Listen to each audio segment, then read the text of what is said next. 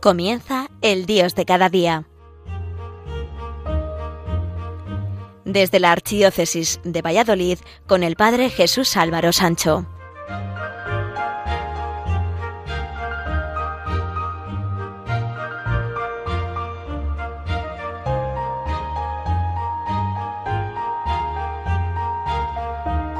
Queridos amigos de Radio María, en este día en el que la Virgen Inmaculada de la peregrinación María Ben pasa por mi ciudad y mi parroquia en medio de este verano tan lleno de acontecimientos y no siempre buenos, cuando nos encontramos a finales del mes de julio, no podemos pensar que todo se acaba, sino que todo continúa y la vida se transforma continuamente. Cada año esperamos las ansiadas vacaciones de nuevo y los cumpleaños y las navidades y el continuo retorno de las estaciones y se convierte en algo necesario porque nos mantiene en constante espera para lo que tiene que llegar y valorar lo que tenemos ahora. Así también nosotros debemos acoger cada momento como espera, para acoger de forma definitiva al Señor.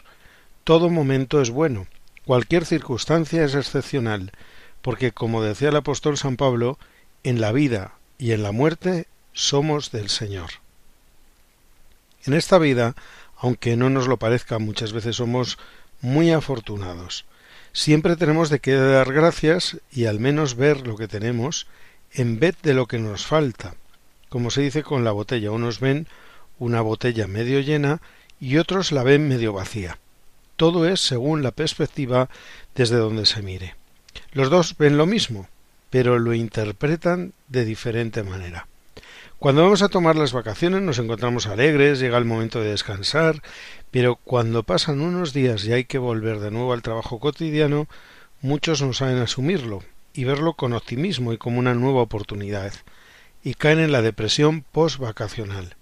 La realidad es que nos cuesta dominar los sentimientos que oscilan entre la alegría y la angustia, la locura y la cordura, el entusiasmo y la depresión, y así vivimos continuamente pero no debemos olvidar que todos los sentimientos que forman parte de nuestra vida están interrelacionados y todos ellos nos deben ayudar a encontrar en nuestra vida a quien es la fuente del amor y al que debemos de amar. Cuentan que una vez se reunieron en un lugar de la tierra todos los sentimientos de los hombres. Cuando el aburrimiento estaba bostezando por tercera vez, la locura, como siempre tan loca, propuso ¿por qué no jugamos a los escondites? La intriga levantó la ceja intrigada y la oscuridad sin poder contenerse preguntó a los escondidos ¿cómo es eso? Se le explicó la de la locura en el que yo me tapo la cara y comienzo a contar desde uno hasta un millón, mientras ustedes se esconden, y cuando yo haya terminado de contar, el primero de ustedes que encuentre ocupará mi lugar para continuar el juego. El entusiasmo bailó entusiasmado, secundado por la euforia, la alegría dio tantos saltos que terminó por convencer a la duda hasta la apatía, a la que nunca le interesaba nada. Pero no todos quisieron participar. La verdad prefirió no esconderse, para que al final siempre la encontraban. La soberbia opinó que era un juego muy tonto. En el fondo lo que le molestaba era que la idea no hubiera salido de ella. Y la cobardía prefirió no esconderse. Uno, dos, tres. comenzó a contar la locura. La primera en esconderse fue la pereza, dejándose caer tras la primera piedra del camino. La fe subió al cielo y la envidia se escondió tras la sombra del triunfo, que con su propio esfuerzo había logrado subir hasta la copa del árbol más alto. La generosidad casi no alcanzó a esconderse. Cada sitio que hallaba le parecía maravilloso para alguno de sus amigos. Un lago cristalino, ideal para la belleza. Una rendija en un árbol perfecto para la timidez, el vuelo de una mariposa, lo mejor para la voluptuosidad, una ráfaga de viento, magnífico para la libertad. Así terminó por acurrucarse en un rayito de sol. El egoísmo, en cambio, encontró un sitio muy bueno desde el principio, airado, cómodo, pero solo para él. La mentira se escondió en el fondo de los océanos. Mentira en realidad se escondió detrás del arco iris y la pasión y el deseo en el centro de los volcanes. El olvido se me olvidó donde se escondió, pero eso no es importante. Cuando la locura contaba ya los 999.999, El amor aún no había encontrado sitio donde esconderse entre las flores. Un millón contó la locura, comenzó a buscar. La primera fue la pereza, solo tres pasos detrás de una piedra. Después escuchó a la fe conversando, a la compasión y al deseo lo sintió vibrar en los volcanes. En un descuido encontró la envidia y, claro, pudo ver dónde estaba el triunfo. Al egoísmo no tuvo ni que buscarlo. Él solo salió disparado de su escondite que había resultado ser un nido de avispas. De tanto caminar sintió sed, y al acercarse al lago descubrió la belleza. Con la duda resultó todavía más fácil, pues la encontró sentada en una cerca sin decidir aún dónde esconderse. Así fue encontrando a todos, al talento entre la hierba fresca, a la angustia en una cueva oscura, a la mentira detrás del arco iris, mentira en el fondo de los océanos, hasta el olvido, se le olvidó que ya había olvidado que estaba jugando a los escondidos. Solo el amor no aparecía por ningún sitio.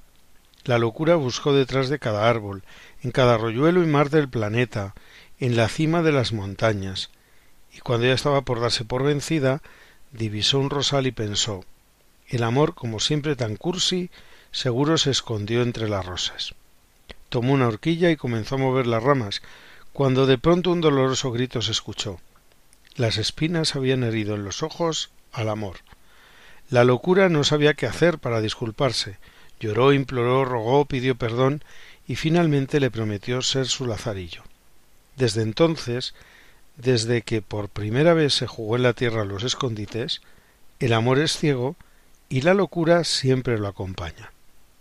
Este cuentecillo nos recuerda cómo los sentimientos que forman parte de nuestra vida unas veces salen a la luz pronto y otras siguen jugando al escondite hasta que alguien los descubre.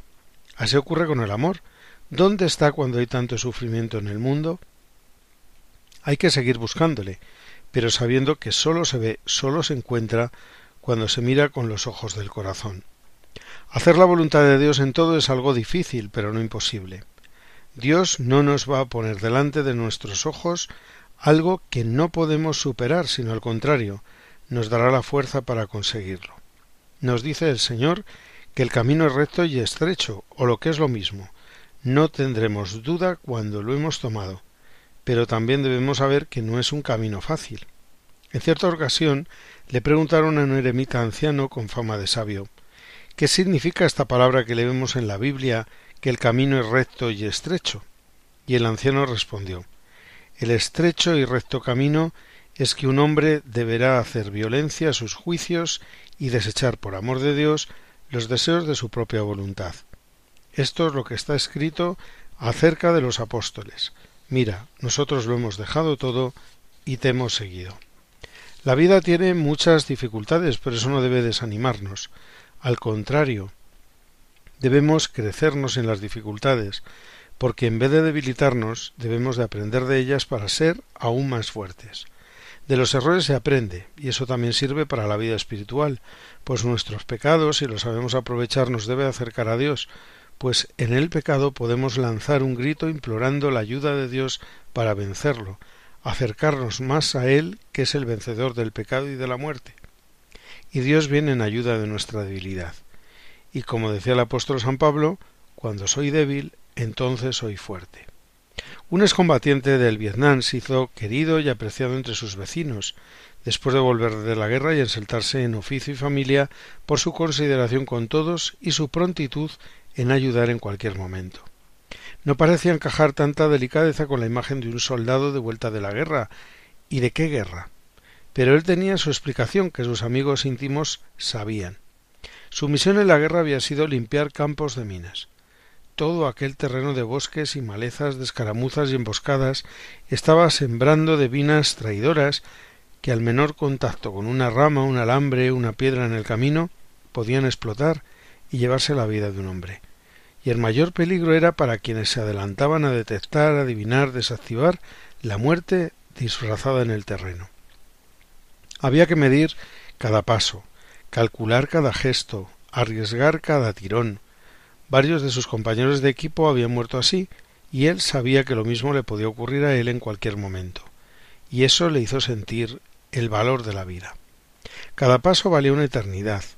La vida entera había de ser vivida entre levantar un pie y volver a posarlo sobre el terreno incierto.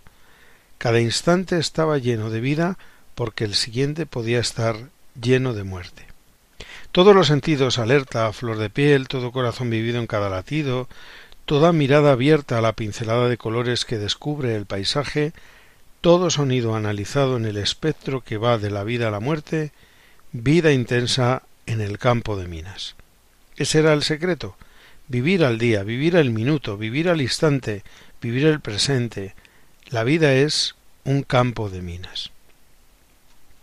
Hacemos una pausa musical para la reflexión y continuamos enseguida aquí en el Dios de cada día a través de las emisoras de Radio María España.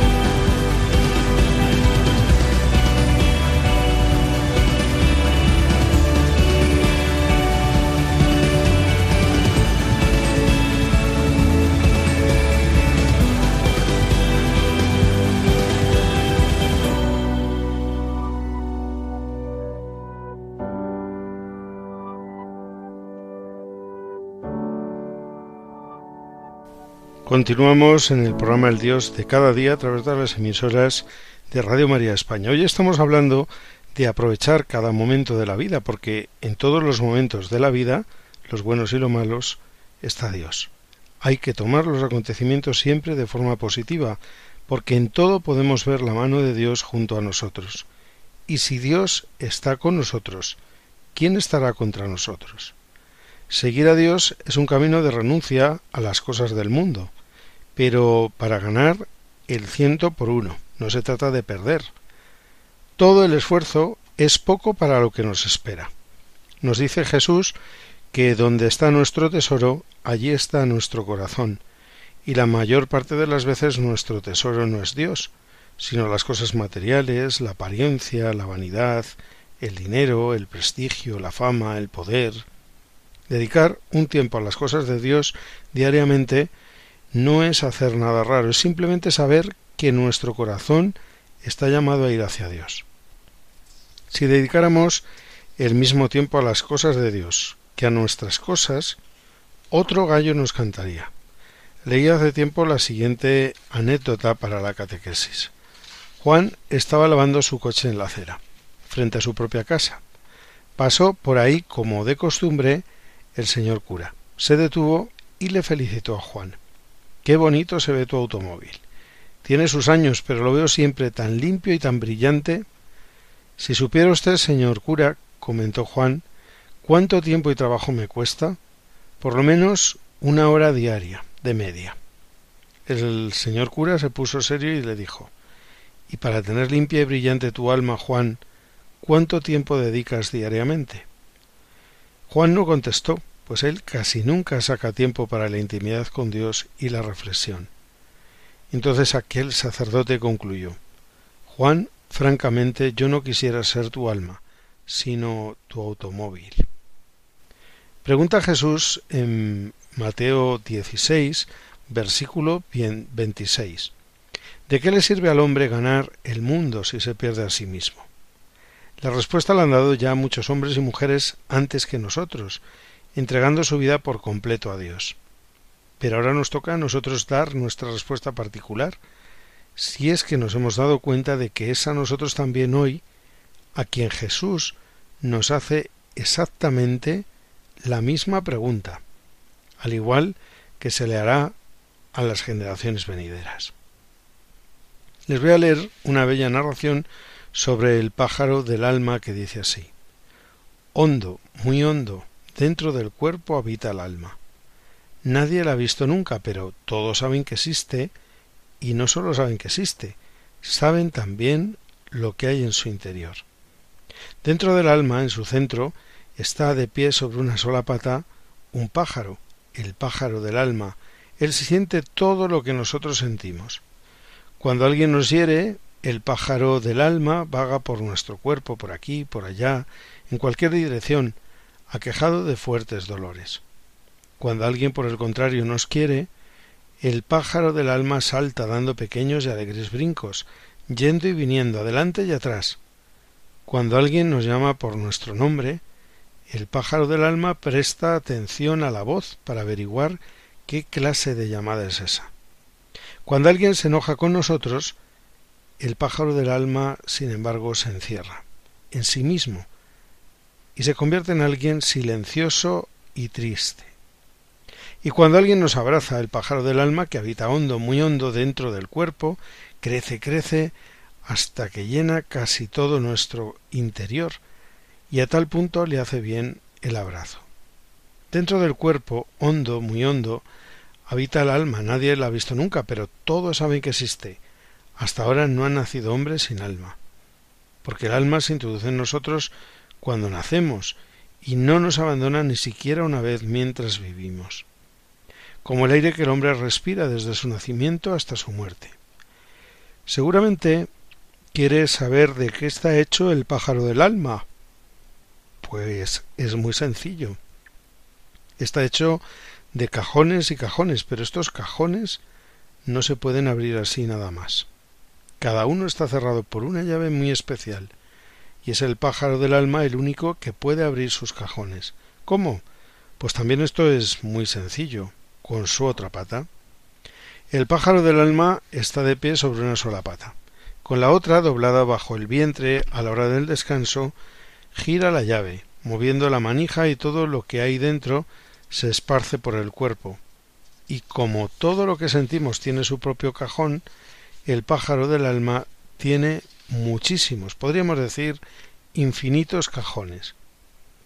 Un cajón para la alegría y un cajón para la tristeza. Un cajón para la envidia y un cajón para la esperanza. Un cajón para la decepción y un cajón para la desesperación. Un cajón para la paciencia y un cajón para la impaciencia. También hay un cajón para el odio y otro para el enojo y otro para los mimos, un cajón para la pereza y un cajón para nuestro vacío, y un cajón por supuesto también para los secretos más ocultos. Este es un cajón que casi nunca abrimos. Y hay más cajones. También tú puedes añadir todos los que quieras y conoces. A veces el hombre puede elegir y señalar al pájaro que debe gritar y qué cajones abrir y a veces es el pájaro quien decide. Por ejemplo, el hombre quiere callar y ordena al pájaro abrir el cajón del silencio, pero el pájaro por su cuenta abre el cajón de la voz, y el hombre habla y habla y habla. Otro ejemplo, el hombre desea escuchar tranquilamente, pero el pájaro del alma abre en cambio el cajón de la impaciencia, y el hombre se impacienta. Y sucede que el hombre sin desearlo siente celos. Y sucede que quiere ayudar y es entonces cuando estorba porque el pájaro del alma no es siempre un pájaro obediente y a veces causa penas. De todo esto podemos entender que cada hombre es diferente porque el pájaro del alma que lleva dentro un pájaro abre cada mañana el cajón de la alegría, la alegría se desparrama por el cuerpo y el hombre está dichoso. Otro pájaro abre en cambio el cajón del enojo. El enojo se derrama y se apodera de todo su ser, y mientras el pájaro no cierra el cajón, el hombre continúa enojado. Un pájaro que se siente mal abre cajones desagradables. Un pájaro que se siente bien, por el contrario, elige cajones agradables. Y lo que es más importante, hay que escuchar atentamente al pájaro, porque sucede que el pájaro del alma nos llama y nosotros muchas veces no lo escuchamos. Qué lástima. Él quiere hablarnos de nosotros mismos, quiere hablarnos de los sentimientos que encierran sus cajones. Hay quien lo escucha a menudo, hay quien rara vez lo escucha y quien lo escucha solo una vez. Por eso es conveniente ya tarde, en la noche, cuando todo está en silencio, escuchar al pájaro del alma que habita en nuestro interior, hondo, muy hondo, dentro del cuerpo. Cuidemos nuestro interior con esmero y sacrificio, que la recompensa será más grande en el cielo. Para las cosas de Dios no hay invierno ni verano, trabajo, descanso, frío o calor, pues Dios está en todo tiempo y lugar y cualquiera puede seguirle a pesar de las dificultades que nos surjan. El amor de Dios por todos y cada uno de nosotros no cesa. Hay un cuentecillo que habla del amor de Dios por cada uno de nosotros y es un diálogo entre un pastor y un ateo que dice así. Aquel hombre no creía que Dios le amaba.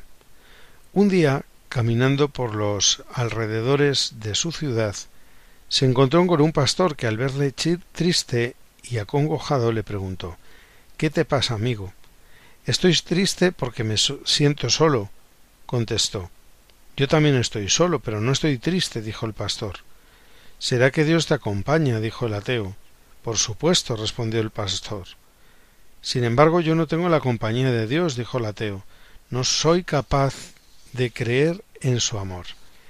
¿Y cómo va a ser posible que Dios nos ame a todos uno por uno y me ame a mí personalmente? ¿Ves ahí en la ciudad? le preguntó el pastor. ¿Ves cada una de sus casas con sus ventanas? Pues bien, no debes perder la esperanza. Mira, el sol es uno solo, pero cada ventana de la ciudad, incluso la más pequeñita, recibe los rayos del sol y es iluminado por su luz. Tal vez tú estás triste porque mantienes cerrada la ventana de tu corazón. Y hasta aquí ha llegado por hoy el programa El Dios de cada día a través de las emisoras de Radio María España. Recuerden que volveremos a estar con todos ustedes dentro de cuatro semanas. Hasta entonces, felices días de verano a todos.